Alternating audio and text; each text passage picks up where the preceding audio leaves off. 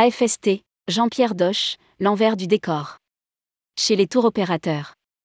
Les seniors du tourisme racontent. Initié par Michel Messager et désormais présidé par Georges Azouz, l'Association française des seniors du tourisme, AFST, regroupe près d'un millier de professionnels du tourisme, seniors en retraite ou en activité, tous secteurs confondus. Une petite centaine de ses membres ont participé à la rédaction d'un ouvrage qui regroupe des témoignages et des anecdotes de celles et ceux qui ont fait le tourisme. Dans cet ouvrage, un mot s'impose, passion.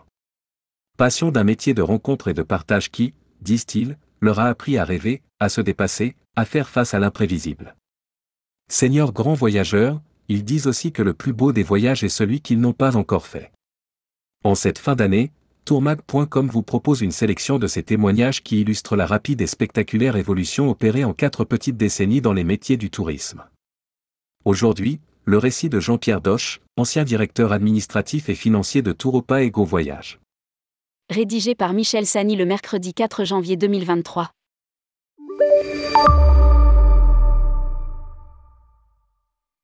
Je suis entré dans le tourisme par hasard et j'en suis sorti par déception. Cela s'est passé dans les années 80 où j'ai connu deux entreprises, une assez longtemps Touropa et une autre très peu de temps, Go Voyage. Touropa était un tour opérateur détenu à 50-50e par Avas Tourisme, filiale de l'agence Avas, et par l'allemand TUI, Touristique Union Internationale. Sa directrice générale était Arlette Vignal, qualifiée de seul homme de la profession par Gilbert Trigano. Son activité principale était l'organisation de voyages moyens courriers, transport aérien, transfert, logement, restauration, excursion. Le directeur administratif et financier que j'étais s'est vite rendu compte que la rentabilité de la production de voyages ne pouvait guère dépasser les bonnes années 1% du chiffre d'affaires, mais pouvait, par contre les mauvaises, atteindre des pertes importantes dues au risque pris sur l'affrètement aérien. J'ai quitté Touropa suite à sa fusion avec Airtour et Cruiser pour donner Chorus, rapidement absorbé par Jet Tour, ce qui ne fut pas le plus grand succès touristique du XXe siècle. On a certainement du mal à imaginer, 40 ans après et à l'ère du numérique, comment on travaillait à l'époque. On brassait beaucoup de papier et je me souviens de l'inscription manuscrite des réservations sur un rouleau de papiers autocopiants en moult exemplaires. C'était pour beaucoup de l'artisanat, avec comme concession au progrès technique l'utilisation de la machine à écrire, du téléx, du fax et du standard téléphonique.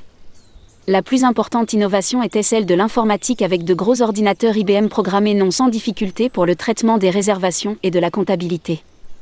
Il me revient en mémoire une histoire que peu de gens du tourisme de cette époque ont connue et qui est significative d'un état d'esprit qui n'a peut-être pas complètement disparu. Il existait un cercle d'études des tours opérateurs, le CETO, sorte de club mondain qui réunissait tous les mois une dizaine de Théo pour s'échanger des informations et boire un coup les trois Théo Air Tour, Jet Tour et Touropa, qui coaffrétaient des charters sur leur destination de Tunisie, du Maroc et de Grèce, où ils avaient les mêmes hôtels et les mêmes prestations, ont eu l'idée d'uniformiser les prix de leurs produits identiques pour qu'il n'y ait pas de différence notable, ce que la législation appelle une entente. Entre amis, on peut quand même se mettre d'accord pour ne pas casser le marché, non? Les réunions avaient lieu deux fois par an, lors de l'établissement des cahiers de prix des brochures d'été, calculés en décembre, et de ceux d'hiver, calculés en juillet, car le tourisme, comme la haute couture, a une saison d'avance. Un matin, arrivé tôt au bureau, j'ai vu débarquer deux inspecteurs de la commission de la concurrence m'ordonnant de ne pas sortir, de ne pas téléphoner et de mettre à leur disposition les brochures des cinq dernières années ainsi que mes agendas. En même temps, ils intervenaient chez la dizaine de Théo du CETO pour essayer de réunir des preuves d'entente. Cela a duré toute la journée avec saisie de documents qui n'ont jamais été restitués.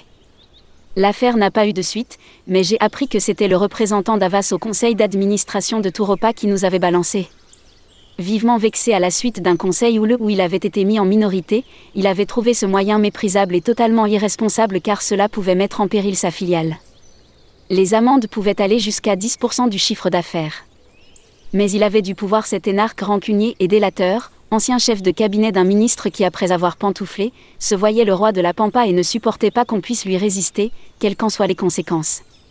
Cette anecdote me fait fortement penser à la phrase de Voltaire Gardez-moi de mes amis, mes ennemis je m'en charge. Jean-Pierre Doche, ancien directeur administratif et financier de Touropa et Go Voyage.